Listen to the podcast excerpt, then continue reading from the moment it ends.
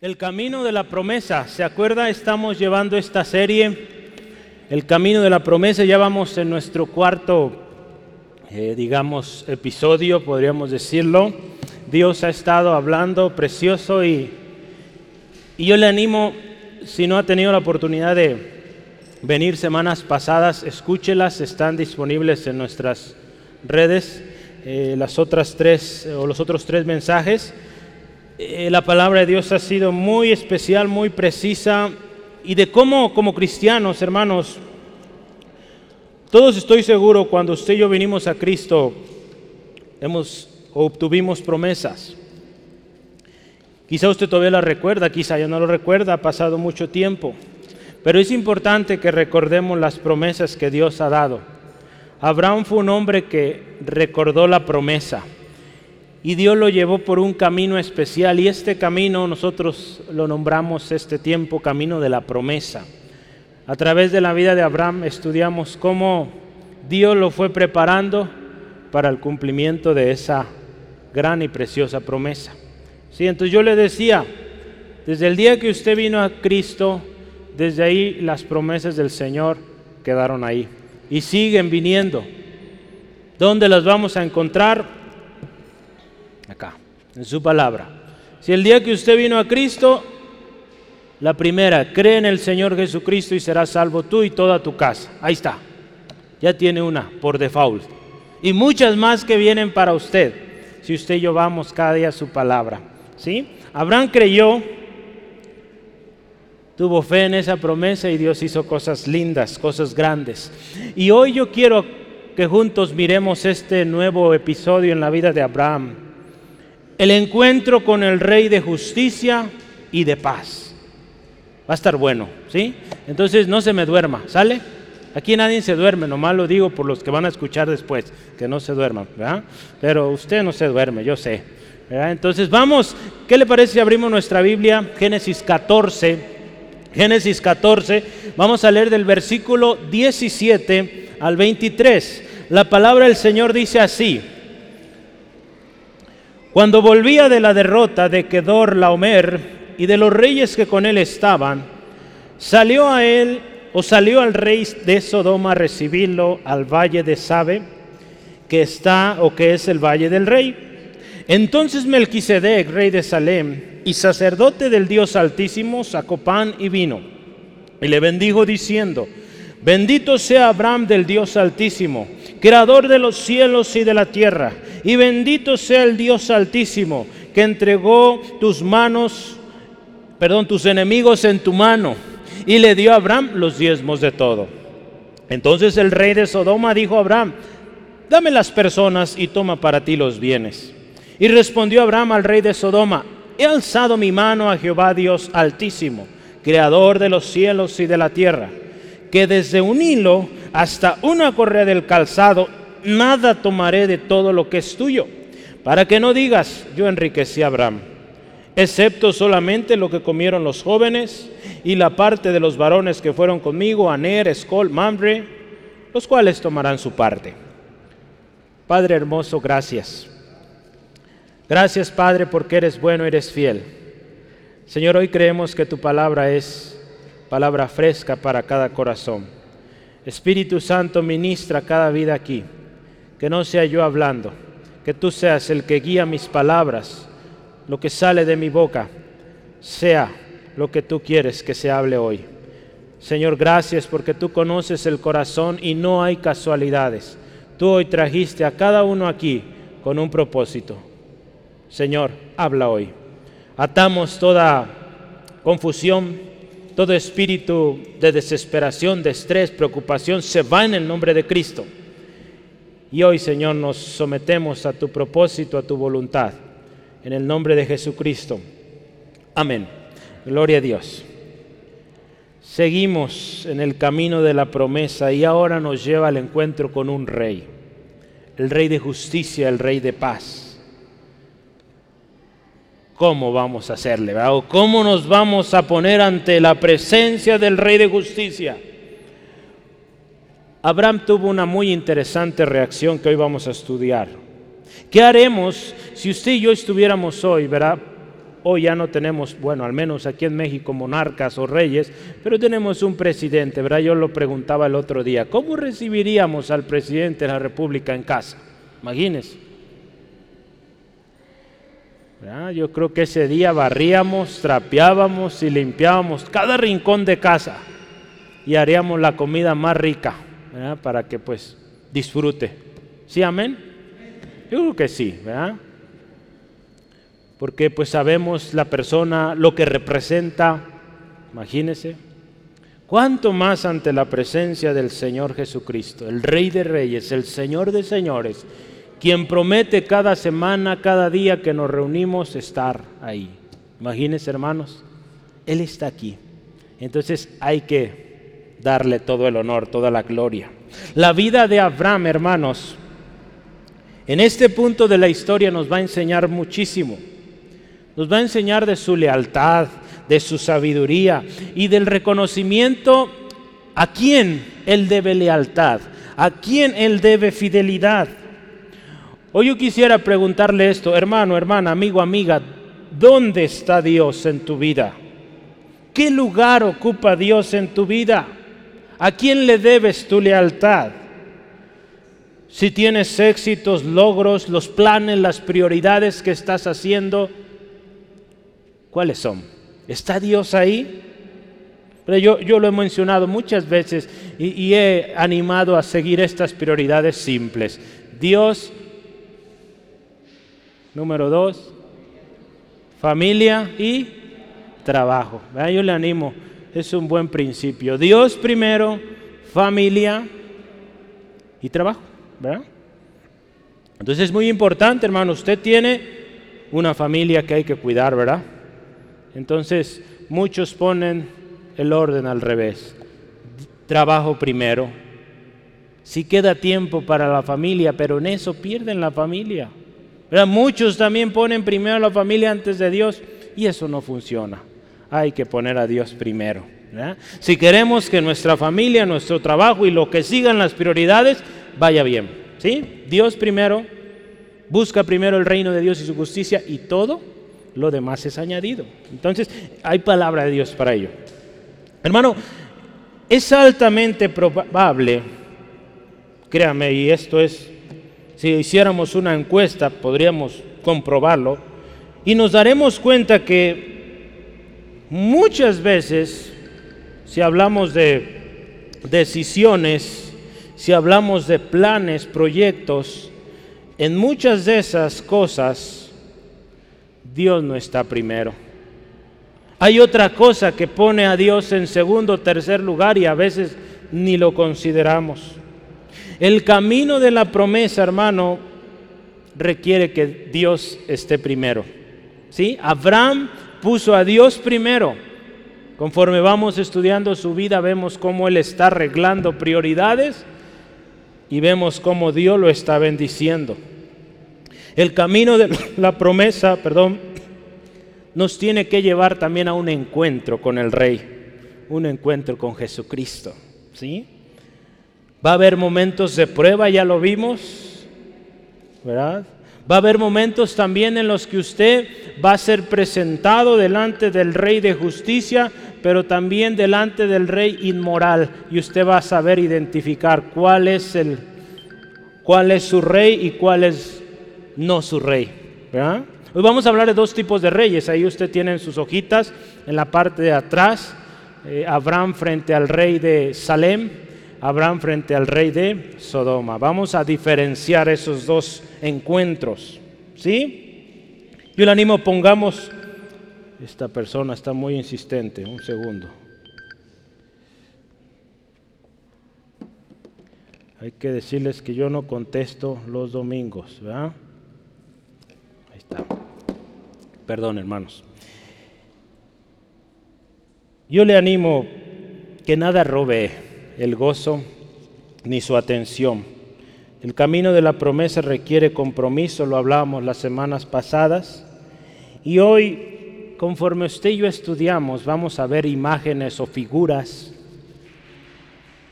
del Rey, del Rey Jesucristo. Hoy si es su primera vez que nos acompaña, o nunca ha venido usted a Cristo en arrepentimiento o no conoce a Jesús, hoy usted tiene la oportunidad de venir delante del Rey y conocerle, ¿sí? Conocer al Rey y encontrar esa vida abundante que usted necesita. ¿Sí, amén? Ocupo que Araceli, ¿me ayudas? Te llevas esto, por favor. Está molestando mucho esta persona. Que lo dejen allá guardado. Eh, hay cosas que hay que quitar porque está muy estorboso eso. Lo siento, su pastor se, se distrae con esas pequeñas cosas, ¿verdad? Entonces ayúdenme a orar. ¿Sí, amén? Vamos adelante, hermanos. Gloria a Dios. ¿Qué le parece si empezamos con quién era Melquisedec? ¿Quién era Melquisedec? ¿Había usted oído de este hombre? ¿Alguien lo había oído? ¿Verdad? Un hombre muy interesante. Eh, hay una cosa, estuve leyendo algunos libros. Es un hombre misterioso, definitivamente. Porque se habla de él poco, muy poco. De hecho, aquí es donde se habla mucho eh, en Salmos se menciona, vamos a ver los textos ahorita, pero también se menciona ya en, en Hebreos. Del 5 al 7 de Hebreos se habla de este hombre. ¿sí? Yo quiero empezar con esto, tan simple. ¿Qué significa o qué es Melquisedec? Mi rey es justo o rey de justicia. Eso significa Melquisedec. ¿Sí? Entonces fíjese, Melquisedec, rey justo, rey de justicia. Dice la palabra, aquí leíamos, era rey de Salem. ¿Qué significa Salem? Paz. Paz. ¿Qué significa Salem? Paz, ¿verdad? Eh, eh, Salem es también sinónimo de Jerusalén. ¿sí? Jerusalén significa ciudad de paz. Entonces es lo mismo, paz. Entonces, ¿qué, ¿qué, podemos decir? Melquisedec, rey de justicia, rey de paz. Por eso el título de hoy, Encuentro con el rey de justicia y el rey de paz. Eh, voy a leerle esto. Aunque la figura de Melquisedec es misteriosa, sigue siendo una figura muy importante. Porque fíjese, número uno, Melquisedec viene frente a nosotros primeramente en la historia. Hoy estamos viendo la historia de este hombre. A ver si está ese texto, no está ahí. Viene primero delante de nosotros la vida de Melquisedec en la historia. Y es ahí donde estamos, Génesis 14.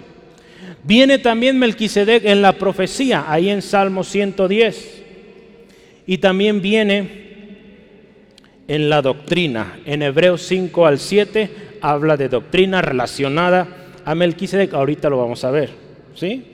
Y este hombre, dice aquí un autor, Herbert Lockyer, que prefigura o apunta al sacerdocio de Cristo. ¿sí? Vamos a ver, ahorita se va a poner bueno. Voy a leerle una cita aquí de otro autor, Henry Thorne. Dice, un velo de misterio envuelve la breve biografía de Melquisedec. Este sacerdote del viejo mundo sigue siendo tan misterioso como aquel escrito en el banquete de Belsasar, o aquel espectro fantasmagórico que predijo la ruina de Saúl. El registro es, sin embargo, sugerente por su misterio. Escucha esto, estas palabras me gustaron. Hay nubes en cuanto a este misterio, pero escuche esto, son el polvo de los pies del Salvador Ningún tipo de redentor podría ser tan perfecto si estuviera desprovisto del elemento de misterio. Piensa en el misterio del nacimiento del Señor Jesús. Piensa en el misterio de su cruz. Piensa en el misterio de esa tumba vacía. ¿Sí? Hoy usted se va a dar cuenta que la vida de este hombre apunta a Cristo Jesús. Hay algunas teorías de, quién fue este hombre, ¿verdad? Porque es la pregunta, ¿quién fue? Teorías o suposiciones, interpretaciones. Yo le voy a dar tres comunes, ¿sí? La primera, la tradición hebrea, fíjese, algunos hebreos dicen que, que Melquisedec era Sem. ¿Sí se acuerdan quién era Sem? Uno de los hijos de Noé, ¿verdad? Noé tuvo tres hijos, Sem, Cam y Yafet, ¿verdad?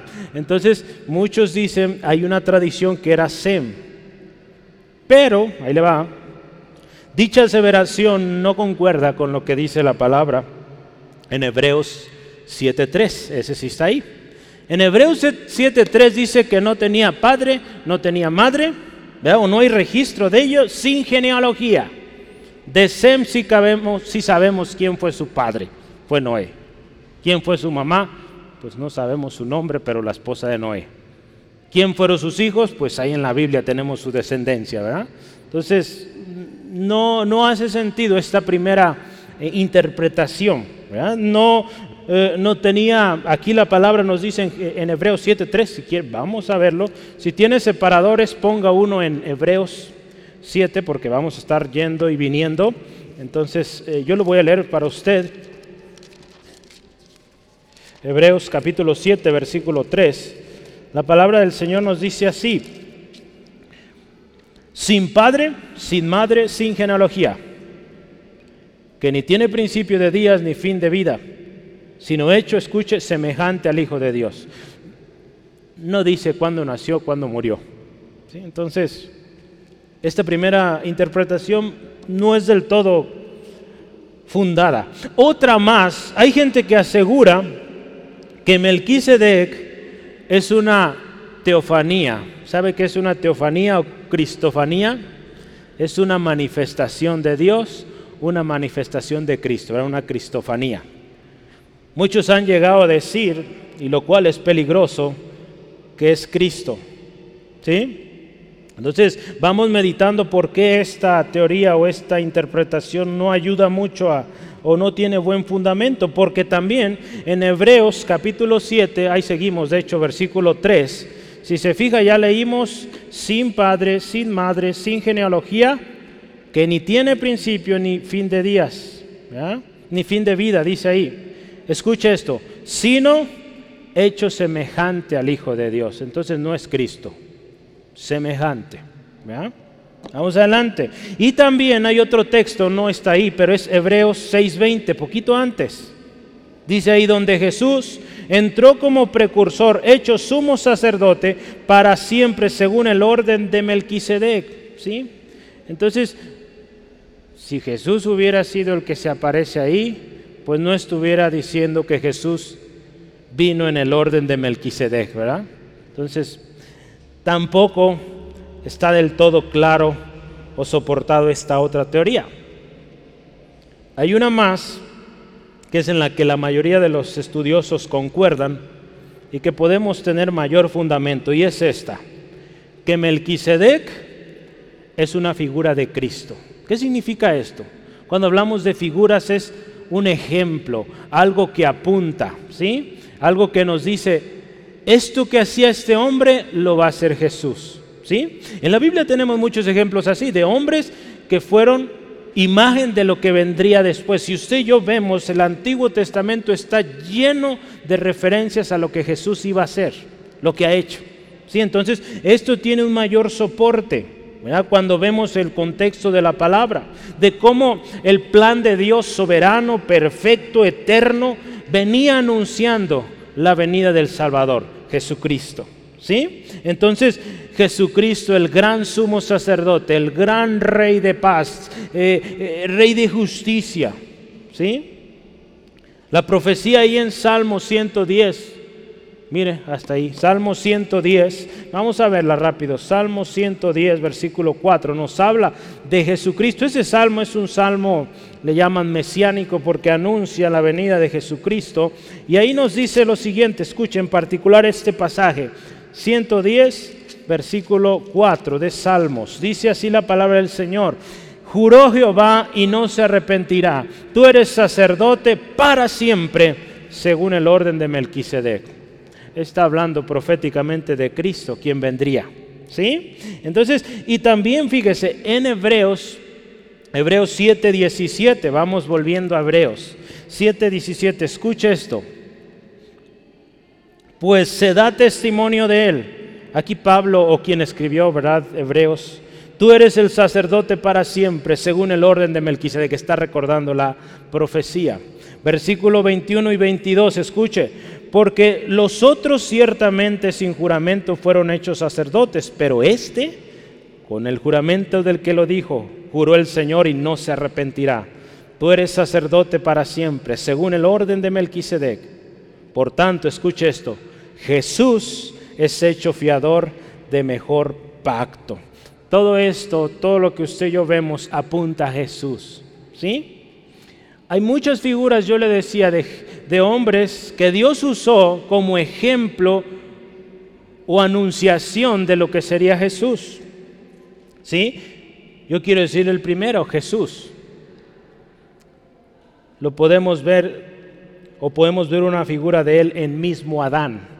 Ahí en Romanos 5.15, verá si está anotando, anote. Romanos 5.15 habla que así como el pecado, la maldición entró por un hombre, también por un hombre, Jesucristo, vino la redención. ¿sí? Entonces hay esa comparativa, esa figura, verá que representa que a través de un hombre vendría ya no la maldición, ahora la salvación, la redención. ¿sí? Hay otro personaje ahí que nos habla de una figura de, de Cristo también, Isaac. Isaac fue sacrificado, o bueno, iba a ser sacrificado, ¿verdad? No, al final Dios proveyó un animalito ahí, pero fue llevado al sacrificio por su padre. ¿Y qué nos dice Juan 3:16? De tal manera amó Dios al mundo que dio a su Hijo. Entonces, este sacrificio que iba a ser Abraham de su hijo, anunciaba lo que iba a ser el Padre Celestial con su Hijo amado Jesucristo. ¿sí? Entonces, vea, figuras, figuras. Otra figura muy interesante es José. José el soñador, ¿sí? Despreciado por sus hermanos, ¿verdad? Despreciado, odiado, vendido por sus hermanos. Jesús, vendido Despreciado por sus hermanos, su gente, lo llevó a la cruz. Fíjese. Pero lo glorioso es, y ahí en Romanos nos dice, hoy Jesucristo está a la diestra del Padre gobernando poderoso, sublime, se le dio un nombre que es sobre todo nombre. ¿Sí? ¿Qué sucedió con José? Sí, despreciado por sus hermanos, odiado, vendido, pero después proclamado segundo del faraón, ¿verdad? digamos, el reino más grande de ese tiempo, de ese mundo, o de ese tiempo eh, de las dinastías que había allá. Entonces vemos también una figura de Cristo, como rechazado, pero al último exaltado sobre lo máximo. ¿Sí? Entonces, otra figura, otra más, hermanos, una última, Josué. Hay muchas más. Pero Josué también es un ejemplo Josué, pues está todo el libro de Josué, usted puede ver la historia de Josué, pero algo interesante es que el significado de José, perdón, Josué, Josué significa Jehová es el Salvador.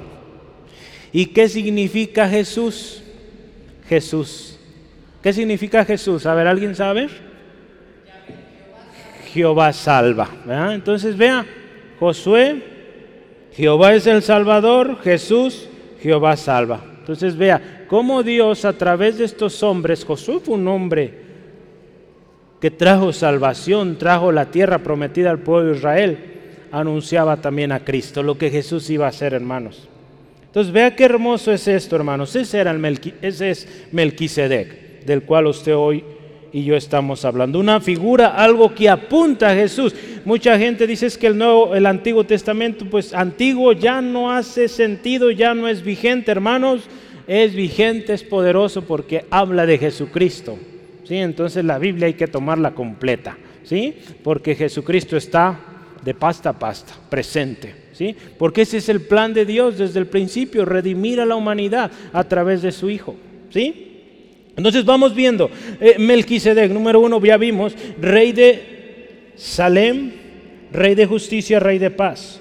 Un rey, acuérdese, del cual no sabemos su ascendencia ni su descendencia, pero aparece en esta historia registrado su nombre con un propósito porque apunta a Cristo, lo que Cristo venía a hacer.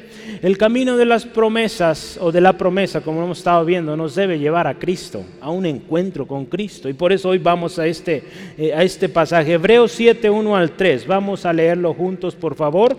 Dice, porque este Melquisedec, del cual hablamos, rey de Salem, sacerdote del Dios Altísimo, que salió a recibir a Abraham, que volvía de la derrota de los reyes, y le bendijo a quien asimismo Abraham dio los diezmos de todo, cuyo nombre significa, escuche, primeramente, Rey de Justicia, y también Rey de Salem, esto es, Rey de Paz. ¿sí?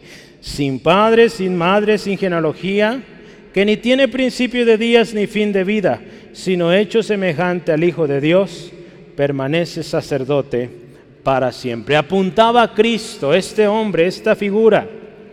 En el plan divino, soberano y perfecto de Dios se estaba anunciando la venida del Rey de Justicia, Jesucristo.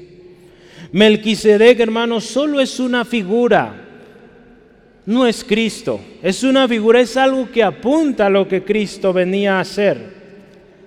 Era una figura de quien llegaría y es Cristo Jesús, el Rey de Reyes, el Señor de eh, señores, ¿sí amén?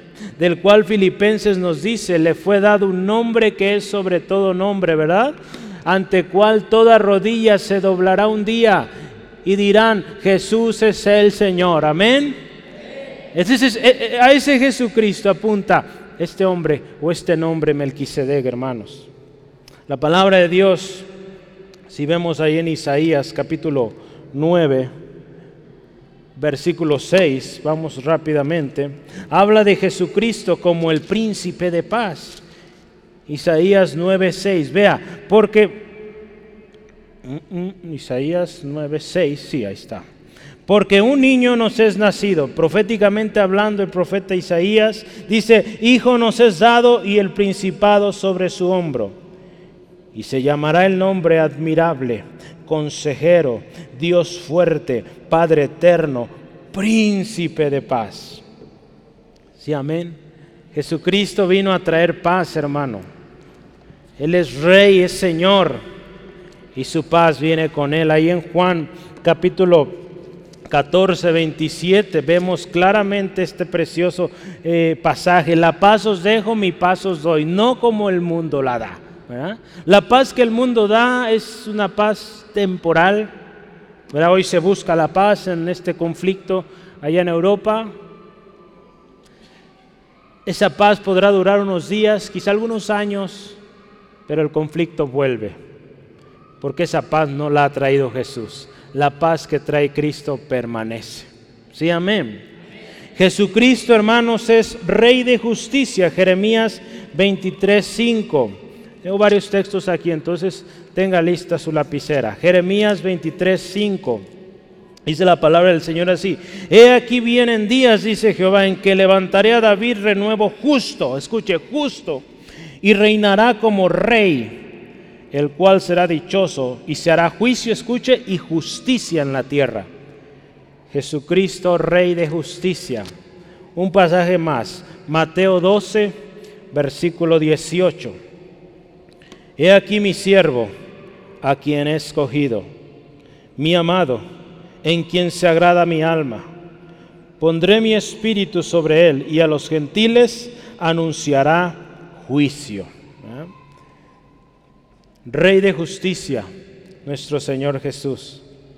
Hermanos, entonces, esta figura de un rey apunta al Rey de Reyes.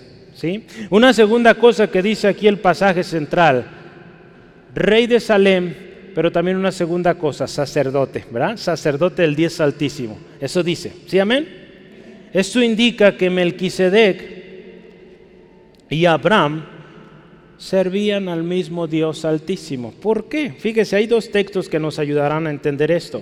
Ahí en el versículo 18, donde estamos, eh, muy cercanos. Fíjese, dice entonces Melquisedec, rey de Salem, y sacerdote de quién? Del Dios Altísimo, ¿verdad? Entonces, sacerdote del Dios Altísimo. Y cuando habla, ahí en el versículo 19, donde está la bendición sobre Abraham, dice ahí, sea Abraham del Dios Altísimo. Entonces, Abraham también, siervo del Dios Altísimo. Entonces, estos dos hombres eran compatibles, servían al mismo Dios.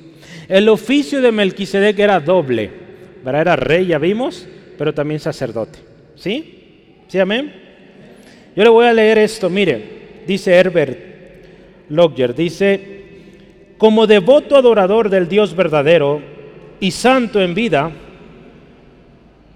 estaba capacitado para presidir ritos y oficios solemnes como sacerdote del Dios Altísimo.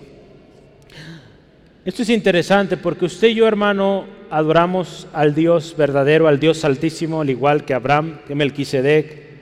Y dado que hacemos esto, y si lo hacemos con devoción, con amor, entrega, hermanos, estamos capacitados y tenemos la libertad y el acceso de ofrecer sacrificio de alabanza a Dios nosotros mismos. Si usted es padre de familia, usted debe estar capacitado para poder dirigir un culto de adoración en su casa. ¿Cuántos hacen eso en casa? Mire, qué poquitas manos. Hay que empezar a hacerlo. Hay que empezar a hacerlo, hermano. Necesitamos elevar altares de alabanza, de adoración al Señor en casa, en familia. Este hombre sabía de esto. Este sacerdocio es interesante, no es arónico, o sea, del, del cual viene la ley de Aarón, no es hijo de Aarón, ¿verdad? Aquí no nos dice. Entonces es otro, otro sacerdocio que también apunta al de Cristo, porque Cristo Jesús tampoco venía de la tribu de Leví. Entonces por eso apunta a Jesucristo. Vamos, ir. yo quiero que lea conmigo, este texto está un poco extenso porque quiero que entienda cómo este sacerdocio de Melquisedec apunta al de Jesús. Hebreos 7, versículos 11 al 22. Son varios. Escucha, atentos, por favor. Dice la palabra del Señor así. Si pues la perfección fuera del sacerdocio levítico o arónico, porque bajo él recibió el pueblo la ley, ¿qué necesidad habría aún de que se levantase otro sacerdote según el orden de Melquisedec y que no fuese llamado según el orden de Aarón? Porque cambiado el sacerdocio, necesario es que haya cambio de la ley. Y aquel de quien dice esto o se dice esto es de otra tribu, de la cual nadie sirvió el altar, de la tribu de Judá, ¿verdad? ¿Acaso hablando de Jesús, de Melquisedec no tenemos registro? Porque manifiesto es que nuestro Señor vino de la tribu de Judá, de la cual nada habló Moisés tocante al sacerdocio. Y esto es aún más manifiesto. Si a semejanza de Melquisedec se levanta un sacerdote distinto, no constituido conforme a la ley del mandamiento acerca de la descendencia, sino según el poder de la vida indestructible, pues se da testimonio de él. Este es el testimonio. Tú eres sacerdote para siempre, según el orden de Melquisedec. Queda pues abrogado el mandamiento anterior a causa de su debilidad e ineficiencia, pues nada perfeccionó la ley, y de la introducción de una mejor esperanza por la cual nos acercamos a Dios y esto no fue hecho sin juramento, porque los otros ciertamente sin juramento fueron hechos sacerdotes, pero esto con juramento del que lo dijo. Juró el Señor y no se arrepentirá. Fíjese, de, Jesús habla así.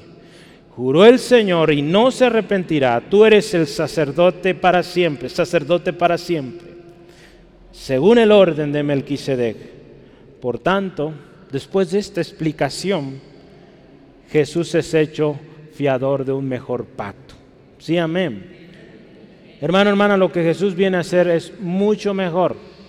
Lo que la ley o lo que el sacerdocio arónico también era una figura de lo que Jesucristo haría, pero no era perfecto.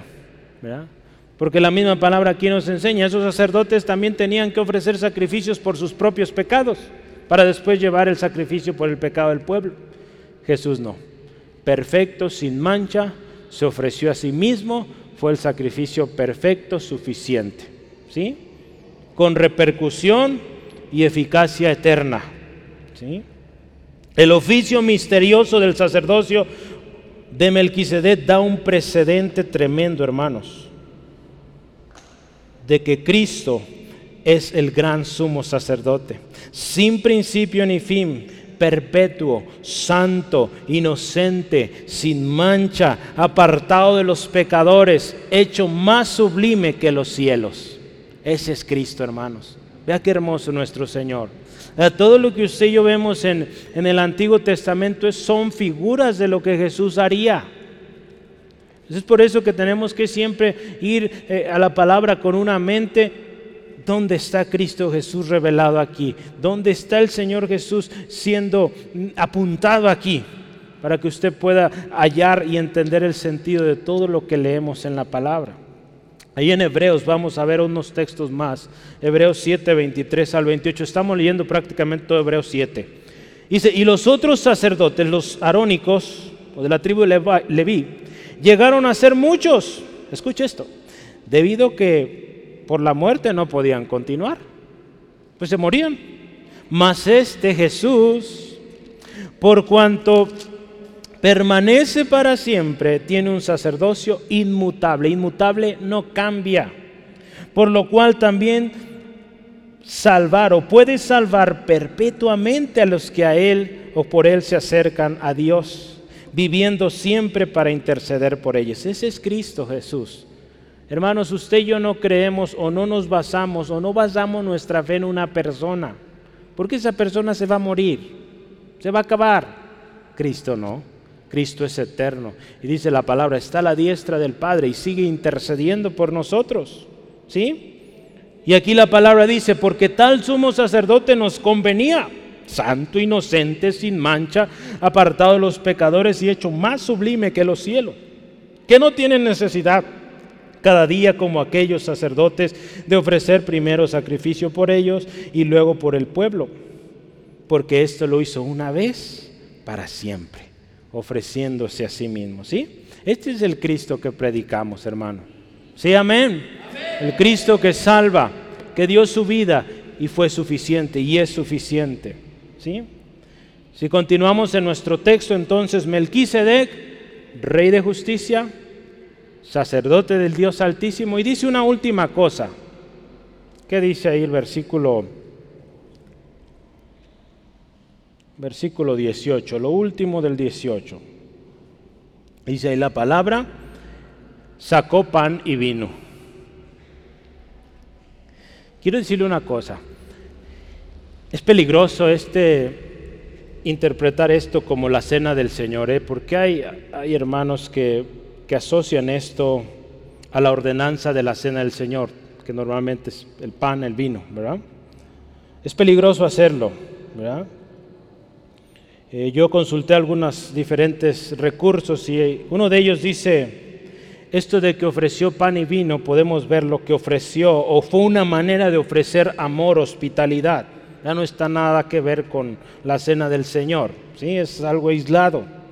La Biblia de Estudio de Reforma lo explica como una combinación completa de una cena o un banquete, ¿sí? Porque si usted se fija, yo le animo en casita, vea el capítulo 14 completo. Abraham viene de una guerra. Abraham viene de, de vencer a estos reyes. Viene cansado, con hambre, junto con su gente.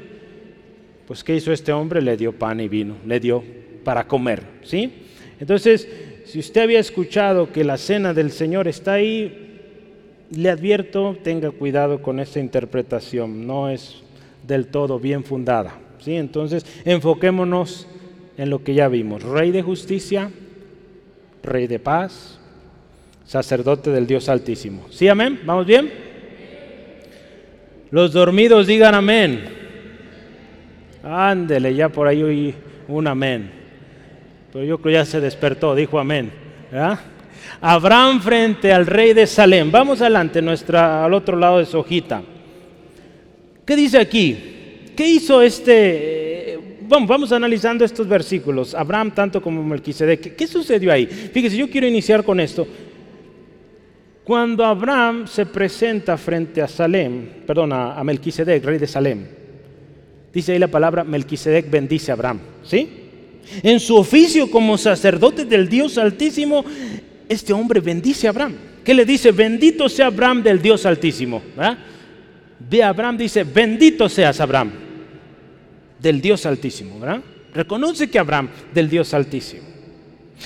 ¿Qué, nos dice esto, hermanos? Usted sabe, Abraham va en el camino de la promesa, nosotros vamos en el camino de la promesa. Y una palabra como esta, que nos digan, Mari, del Dios Altísimo. ¿Qué nos dice?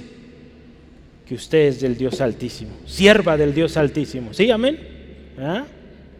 Braulio, del Dios Altísimo, siervo del Dios Altísimo, ¿sí? Entonces vea, cuando Abraham recibe esta palabra de un hombre que él no conocía y le dice esto, Abraham del Dios altísimo, del que creó los cielos, del que creó la tierra, ese eres tú, bendito seas. Qué hermoso, ¿ah? Qué hermoso estas palabras recibirlas, hermanos, de alguien que pues no conocemos, pero que nos dice algo. Dios está en el asunto. Dios sigue confirmando su palabra, su promesa. Dios le había dado una promesa preciosa a Abraham y a través de estas palabras que le dice, Dios sigue contigo. Tú sigues siendo de Dios y la bendición sigue. ¿Sí, amén? Gloria a Dios. Y, algo importante, Melquisede, quien apunta a Cristo, también bendice a Dios. ¿Sí? Bendice a Dios. En su oficio como sacerdote también bendice a Dios. Como le dice Dios altísimo, creador de los cielos, de la tierra. Verá ahí en el versículo 19 dice, bendito sea el Dios altísimo que entregó tus enemigos en tu mano. Si usted se fija, revise la bendición. Aquí la bendición, o digamos la gloria la honra máxima es para Dios. Porque si Abraham venció fue porque el Dios altísimo puso a sus enemigos en sus manos. Si hay bendición para Abraham, pero hay más palabras de aleluya, de gloria a Dios para el Rey de Reyes. ¿Sí, amén? ¿Verdad? Así debe ser, hermano. Usted y yo tenemos que dar siempre la gloria a Dios. Toda la gloria, toda la honra para Él. Que le dicen que lo hizo muy bien, gloria a Dios. Él me dio la victoria. ¿Sí, amén? Aleluya. Abraham, ¿qué hizo ante esta presencia? Podemos ver entonces, mire, que ya lo veíamos acá, la supremacía de la bendición de Melquisedec es y va dirigida a Dios. Cuando Abraham se encuentra con tal persona, dice ahí la palabra, ¿qué hizo consecuente? Versículo 20, eh, si es el 20, vamos a ver 14, 20. Así es, el, el, final de este versículo. Abraham, ¿qué dice? O dio a Abraham los diezmos de todo. ¿Cómo está esto? El oficio de Melquisedec, dado que es un sacerdote del Dios Altísimo, fue reconocido por Abraham. Cuando usted y yo estamos en relación con Dios, vamos en el camino de la promesa, reconocemos a los hombres de Dios, aquellos que sirven a Dios. Y dice aquí, le dio el diezmo de todo lo que tenía. Es interesante eh, que en este tiempo no había ley todavía. ¿Sí? La ley vino muchos años después, cientos de años después. En la cultura de aquellos tiempos, eh, el diezmo era algo común, ¿verdad? No es algo que nomás vemos en la Biblia, hermanos. Eh, el diezmo sucedía en muchas dinastías o reinos de aquellos tiempos que la gente le daba diezmos al rey, que la gente le daba diezmos a los sacerdotes. Había alguna situación, daban diezmos a sus dioses paganos. Era algo común, no es algo que, que inició con el pueblo Israel, ya existía antes. ¿Sí? En la cultura de aquellos tiempos era común el diezmo, se entregaba ya fuera un rey o un sacerdote quienes ellos ofrecían eh, sacrificios a dioses paganos. Aquí en esta historia podemos ver a Abraham reconoce a Melquisedec como alguien que sirve al mismo Dios. Dijo, gloria a Dios, un hermano. Por fin, después de tanta gente pagana que conoció yo creo Abraham, encontró un hombre y, se da cuenta que es un sacerdote, alguien que alaba a Dios, que sirve a Dios, entregó sus diezmos. ¿sí? Es algo, fíjese, que, que también Jacob aprendió. Jacob aprendió de su abuelo seguramente esto. Jacob fue hijo de Isaac, Isaac hijo de Abraham, ¿verdad? Entonces ahí en Génesis 28, 22 dice que Jacob promete los diezmos de todo a Dios. Entonces aprendió algo, ¿no? Esta familia está aprendiendo. Abraham, hermano, es un hombre de promesa, encuentra un siervo de Dios o del Dios Altísimo quien pues a la vez confirma la bendición en su vida y dice agradecido, entrega los diezmos. Yo le voy a invitar que meditemos un ratito en Hebreos 7, 4 al 10. Hebreos 7, 4 al 10. Vamos a ver esto un poco. ¿Sí? Hebreos 7, 4 al 10. Dice ahí, considerad pues, cuán grande era este, Melquisedec, a quien Abraham el patriarca dio diezmos del botín. Ciertamente los que de entre los hijos de Leví reciben el sacerdocio, tienen mandamiento de tomar del pueblo los diezmos según la ley. Esto es cuando vino la ley. Dice ahí, es decir, de sus hermanos, aunque estos también hayan salido de los lomos de Abraham. Pero aquel cuya genealogía no es contada entre ellos, dice aquí, tomó Abraham los diezmos y bendijo al que tenía las promesas. Y sin discusión alguna, el menor es bendecido por el mayor. Y aquí ciertamente reciben los diezmos hombres mortales, pero allí uno de quien se da testimonio de que vive. Y por decir así, en Abraham pagó el diezmo, también le vi que recibe los diezmos porque aún estaba en los lomos de su padre cuando Melquisedec le dio o le salió al encuentro. ¿Sí?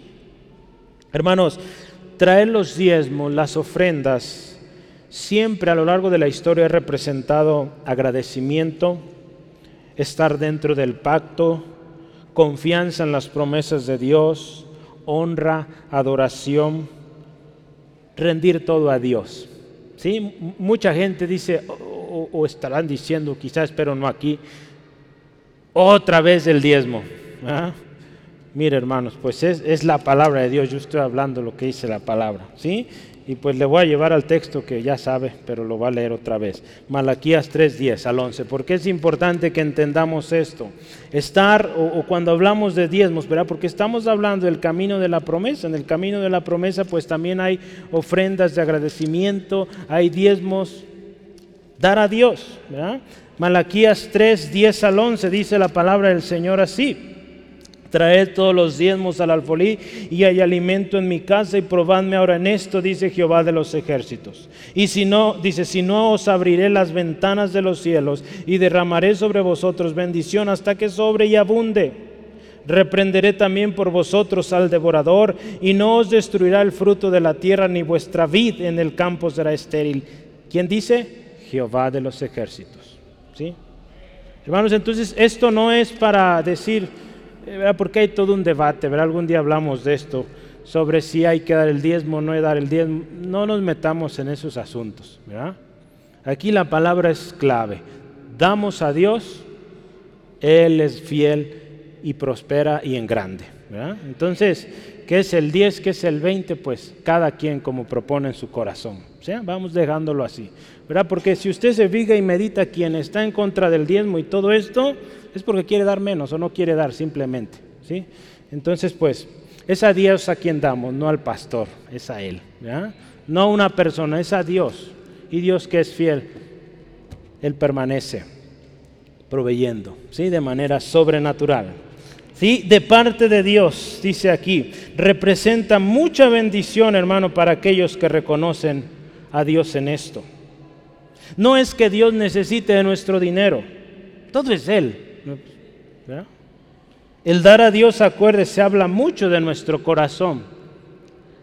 ¿Dónde está nuestro corazón si nos despojamos de aquello que pues, representa mucho para nosotros o valor, ¿verdad? Eso habla mucho también de la confianza que tenemos en Dios. Habla de en quién tenemos nuestra confianza, ¿verdad? Entonces, hermano, cuando usted y yo damos, yo le animo, medite, mi confianza está en Dios y yo estoy agradecido con Dios, ahí está, ¿sí? Y bendigamos al Señor y Él nos va a bendecir grandemente. ¿Sí, amén? Vamos adelante. Entonces, en resumen, cuando Abraham se presentó al rey de justicia, al rey de paz, estamos llegando al punto clave el sacerdote del Dios Altísimo, cuando Abraham está enfrente de este hombre, él fue bendecido. ¿Verdad? Melquisedec bendijo a Abraham.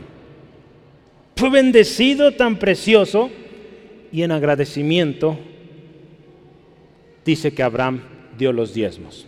¿Sí? Ahora, nosotros, traigámoslo a hoy. Nosotros, hermanos, estamos enfrente del Rey de Reyes, del Señor de Señores, Jesucristo. Yo le animo hoy, entreguemos todo a Él. Él es digno de toda gloria, toda honra.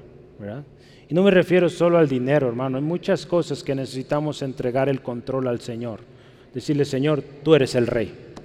Al inicio hablábamos, ¿dónde están nuestras prioridades? ¿Quién es el primero en nuestras vidas? Decimos ser cristianos, pues cristiano es alguien que sigue a Cristo, ¿sí? Y que Cristo es su Señor. ¿Eso es una realidad en nuestra vida hoy? Ahí en Romanos 11:36 la palabra del Señor nos dice lo siguiente. Voy a leerlo para usted. Dice la palabra. Porque de Él, escuche esto, y por Él y para Él son todas las cosas. A Él sea la gloria por los siglos. Amén. A Él la gloria. Romanos 12.1. Así que hermanos, ruego por las misericordias de Dios que presentéis vuestros cuerpos en sacrificio vivo, santo, agradable a Dios, que es vuestro culto racional.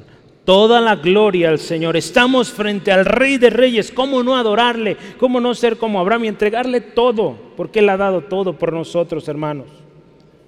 Un texto más, Efesios 3 versículos 20. Hay mucho texto, pasajes que podemos eh, citar sobre entregarle todo al Señor, pero hay Filipenses, perdón, Efesios 3:20 nos habla mucho de esto.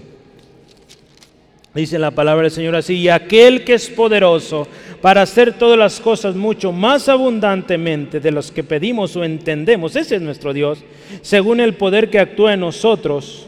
Escuche, a Él sea la gloria en la iglesia en Cristo Jesús, por todas las edades, por los siglos de los siglos. Amén. A Él sea la gloria, hermanos, siempre, siempre. ¿sí? Por eso yo le animo cada día, démosle toda la gloria a Él. Él la merece. Sí, amén. Gloria a Dios. Y último, ya vimos cómo se presentó Abraham frente al rey de justicia, al rey de Salem, ¿verdad? Lo reconoció, este sirve al mismo Dios que yo. Fue bendecido, fue agradecido y entregó. Nosotros ante la presencia de Jesucristo lo reconocemos y le damos todo, alabanza, adoración, todo, el control de nuestra vida y todo lo que somos, tenemos y hacemos. ¿sí? Pero ahora, ¿cómo se presenta Abraham ante este rey, rey de Sodoma?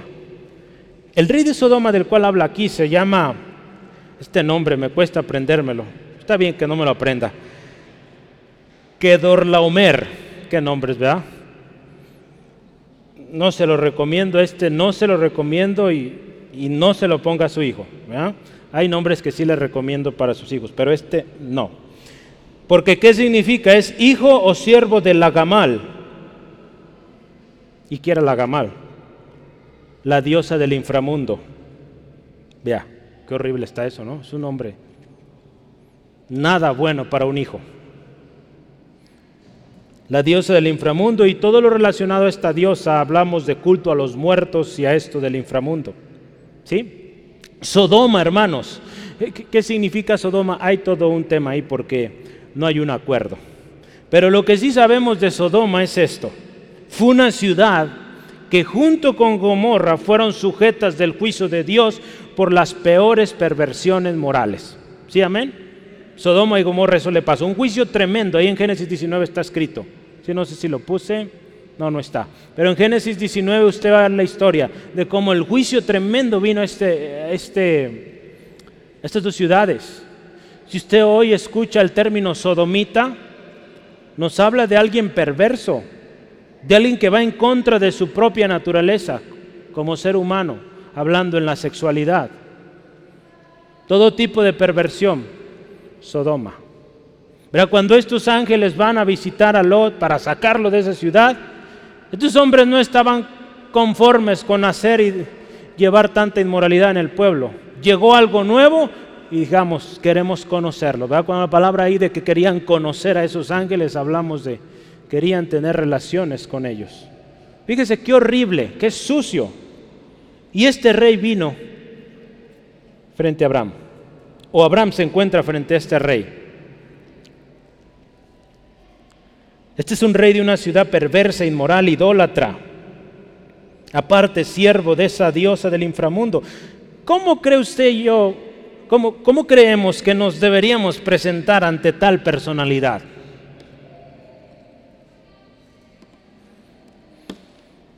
Ya vimos que de Egipto no sale nada bueno, ¿verdad? Hablamos hace algunas semanas. Porque Egipto ofrece riquezas, fama, placer y tanta cosa. Pero la palabra de Dios frente a estos hermanos falsos adoradores de las cosas ocultas, tinieblas, la palabra del Señor es bien clara ahí en 2 de Corintios 6:14. ¿Qué dice? No os unáis en yugo desigual con los incrédulos. ¿Qué amistad tiene la luz con las tinieblas? No podemos tener comunión con esto, hermano. Abraham no podía tener comunión con este hombre, no lo podía recibir bien. ¿Sí? Entonces Abraham supo contestar no a la oferta de este rey. Porque si usted se fija, si vemos en nuestro texto, ¿qué le dice este hombre, este rey? Versículo 21, véalo, 14, 21 de Génesis. Entonces el rey de Sodoma, ¿qué le dice? Dame las personas y, y tú quédate con los bienes. Abraham sabía quién era este hombre y qué representaba este hombre, toda una perversión. Y él dijo, yo no quiero nada de ti. ¿Sí, hermanos? Del mundo y de Sodoma, nada, hermanos. Sí, amén. Es sencillo, ninguna comunión puede haber entre la luz y las tinieblas. Y si usted se fija, es algo lindo, hermano, cómo Abraham responde, porque estamos viendo el camino de la promesa y en ella está Abraham, en ella usted y yo estamos. Yo quiero que usted vea qué, responde Abraham a este hombre. Número uno, Abraham reconoce quién le dio la victoria y a quién debe su lealtad. Ahí los versículos 22, escuche, respondió Abraham y le dijo al rey de Sodoma, he alzado mi mano a Jehová Dios altísimo, creador de los cielos y de la tierra que desde un hilo hasta una correa de calzado, nada tomaré de todo lo que es tuyo. ¿Sí? Él le dice, nada quiero de ti. ¿Verdad? Parece que Abraham había aprendido de esa separación, ¿verdad? La semana pasada hablamos de la separación definitiva. Con las cosas del mundo, hermano, no podemos jugar. Es separación, ¿sí? No podemos coquetear con eso porque ahí quedamos, hermanos. Abraham había aprendido de esto, en la historia de la semana pasada. Él dice, he alzado mi mano a Jehová. En otra versión dice, he jurado. He jurado al Señor, el Dios altísimo. ¿Sí? Si meditamos y comparamos con Melquisedec, Abraham fue cooperativo. Dijo, este sí, es de los míos, ¿verdad? Pero con este rey dice, este no. Y con este nada. Sí, amén. Las promesas de Dios, hermanos, o las promesas que usted y yo hacemos a Dios, ya por tiempo no alcanzamos a leer, pero las promesas que usted y yo hacemos a Dios tenemos que cumplirlas. Ahí en Eclesiastés nos dice, ¿verdad? Si prometes, pues hay que cumplir, ¿verdad? Si no, mejor es que no prometas, si no vas a cumplir. Este hombre dice, de un hilo o una correa, nada tomo de lo tuyo. Él aprendió esto. En una ocasión, hermano, también un hombre, un varón de Dios ahí en Primera de Reyes, vino ante Jeroboam a decirle una profecía del Señor de juicio. Y dice ahí que Jeroboam le dice, quédate, come. Y le ofrece, quédate, aquí tienes todo. ¿Qué le dice este hombre? Nada tampoco, de ti nada. Era un rey Jeroboam, el rey Jeroboam, un rey perverso también. Él le dice, no, porque yo he hecho, o Dios me ha dado una indicación y esa voy a hacer. Hermano, las dádivas que el mundo da parecen atractivas, pero quiero decirles son pérdida, porque nos alejan de Dios. Tenemos que rechazar, hermano, tajantemente todo ofrecimiento del mundo. Porque aquí Abraham le dice, para que no vayas a decir que yo enriquece a Abraham. Si usted se fija, el hombre da porque busca que lo exalten. Si usted ve empresas hoy en día, y yo trabajo en una empresa y veo esto, y en muchas es lo mismo, dan o hacen grandes donaciones porque su nombre aparezca en las pantallas. Porque digan, tal empresa dio tanto, ¿verdad? enorgullecerse a ellos mismos. Hombres que dan grandes obras de caridad porque quieren ser elevados. ¿Sí o no, hermanos? Así es el hombre. Quiere que se le reconozca. Abraham sabe que la gloria y la honra es para Dios y que si la victoria, esa es la gloria para el Señor. Que si Abraham es muy rico, muy próspero, Dios es quien ha provisto. Hermanos, recordemos que la bendición de Dios es la que enriquece y no añade tristeza consigo. ¿Sí, amén? Proverbios 10:22. Entonces, en resumen, hermanos, terminando esto, Abraham, ante el rey de Sodoma, él le niega honra, él le niega lealtad, él le niega aceptar sus ofrecimientos. Usted y yo, hermanos, ante el enemigo, que nos ofrece tantas cosas, príncipe de este mundo, el Dios de este siglo, como quiere llamarle Satanás, el diablo, que viene con promesa de grandeza, ofertas de riqueza, de placeres, vamos a decirle como Jesús dijo, escrito está, no solo de pan vive el hombre, sino de toda palabra que sale de la boca del Señor. Eso le vamos a decir, hermanos. ¿Cómo le vamos a contestar al enemigo? Escrito está también, no tentarás al Señor tu Dios. ¿Sí? ¿Y cómo le vamos a decir? Cuando diga adórame, le vamos a decir, vete Satanás, porque escrito está, al Señor tu Dios adorarás y a Él servirás. ¿Sí? Así de simple, hermanos. Debemos la lealtad al Rey. Nuestra respuesta al enemigo y sus ofertas debe ser firme, decidida, siempre reconociendo quién es nuestro Dios, que es único, que Él merece la gloria, solo Dios, solo la honra para Él. Nosotros debemos fidelidad solo a uno y es a Jesucristo. ¿Sí, hermanos? Entonces, Hoy estamos al encuentro del Rey de paz, el Rey de justicia. Este punto de la vida de Abraham nos enseña mucho de su lealtad, de su amor a Dios, hermanos. Yo quiero leerme, leerle mi conclusión. Ponga atención, este tiempo ya es importante que meditemos y hagamos el resumen. Hermano, en este punto de tu historia, si eres creyente, por muchos años has estado en la iglesia o tienes poco, no sé, yo no conozco toda tu historia, Dios sí la conoce. Yo quiero decirte, ¿te acuerdas de quién te dio la promesa? ¿Sabes quién ha sido el que te ha guiado hasta hoy? ¿Quién te ha bendecido hasta ahora? ¿Quién te ha dado tanto? Y te pregunto, ¿le has sido fiel? ¿Le has sido leal? Abraham aprendió a reconocer que a Dios toda la gloria y a Él toda la lealtad. Que cuando Él se encontró frente a otra persona igual a Él, Él dio gloria a Dios, fue agradecido. ¿Sí? Que cuando Él se encontró frente al falso, el inmoral, el sucio, el perverso, dijo, yo no quiero nada contigo.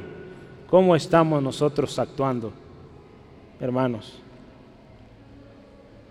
Yo quiero decir, te reconoces y te asocias con aquellos legítimos siervos de Dios o te estás relacionando con aquellos que sirven a Satanás con sus inmoralidades, idolatrías y toda especie de pecado. ¿Con quién te relacionas, hermano?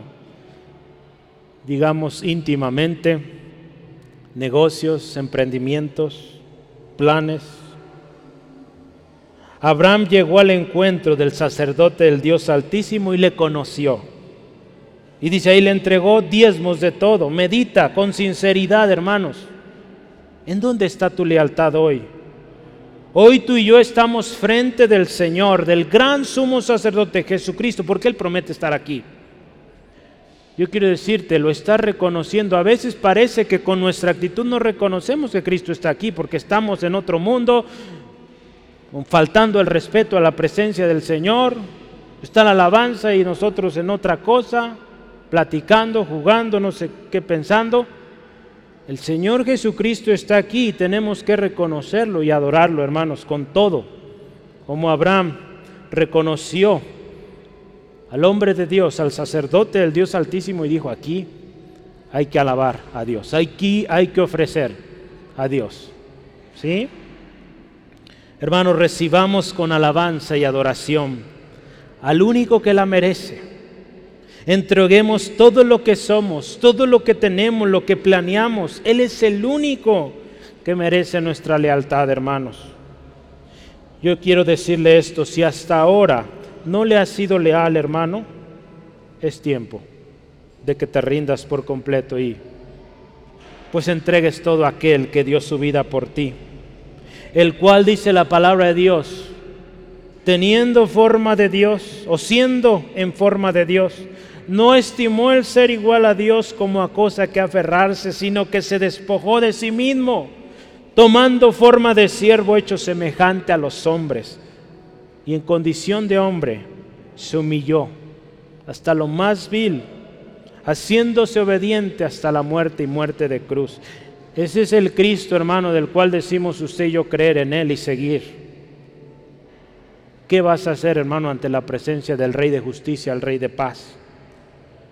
Quiero decirte, hermano, amigo, hoy Jesús está aquí como Salvador, como tu Redentor, y te ofrece vida abundante, te ofrece salvación, pero mañana Él puede venir ante ti como tu juez, quien te va a condenar por la eternidad en el infierno porque nunca le aceptaste, porque nunca te comprometiste con Él hay mucha falta de compromiso. El otro día hablábamos con una hermana.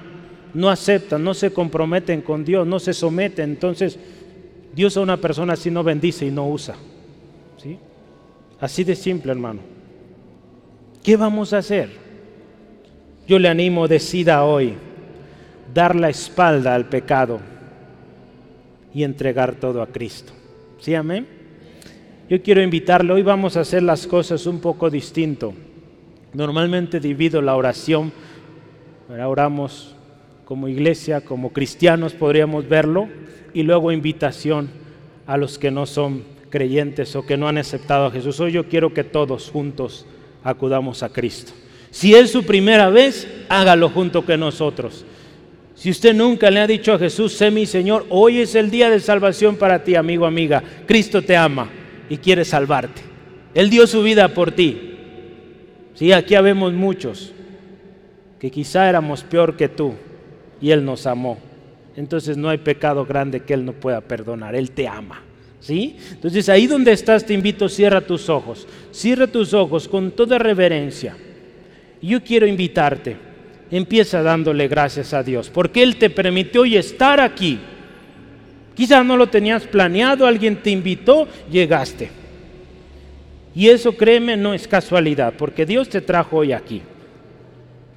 Esa personita te quiere mucho y te invitó a este lugar. Qué bueno. Pero hoy, aquí lo importante es que tú estás acá, estás hoy aquí y Él tiene mensaje para ti. Hoy trajo mensaje para ti. Hoy escuchaste que Jesús, el Rey de Reyes, está aquí. Te cuesta creerlo, ¿verdad? Pero es real. Quiero decirte, nosotros vivimos por fe y no por vista, no por lo que palpan nuestras manos. Creemos que Jesucristo está. Y te quiero decir que con testimonio, con hechos reales, lo que Él ha hecho en nuestras vidas. Él lo hace. Y yo hoy quiero que consideres esto. Él te ama. Él dio su vida por ti, hermano, hermana también. ¿Cómo estamos presentándonos ante Cristo? Él es el Rey de justicia, de paz. Dale gracias, sea agradecido. ¿Cuántas veces hoy le has dado gracias por tu cuenta? ¿Lo hiciste hoy en la mañana? ¿Saliste a las carreras? Empecemos siendo agradecidos. Yo quiero invitarte a ti, hermano, hermana, amigo, amiga, que nos acompañas cuando tú has pecado, cuando tú has aceptado lo que el mundo te ofrece, imagina esta historia de hoy. Estás aceptando lo que el rey de Sodoma te ofrece, porque él te ofrece placeres, riquezas, fama. Yo te animo, ven y tomemos una decisión juntos, porque ese camino, si sigues así, te va a llevar al infierno a la destrucción eterna.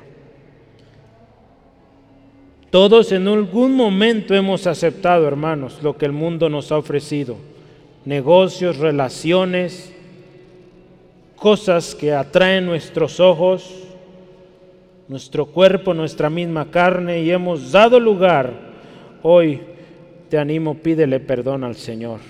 Y dile así, amigo, amiga, que estás ahí con una lucha, ¿cómo le hago? Dile así, Dios, perdóname. Perdóname por haber fallado, por haber aceptado todo lo malo, todo el pecado, todas esas cosas que solo han traído una satisfacción temporal, pero que al otro día o a los pocos días estoy mucho peor. Hoy te pido Dios, perdóname. Limpia mi corazón de toda maldad. Yo quiero esa vida que tú das, esa paz, esa justicia que solo hay en Jesús.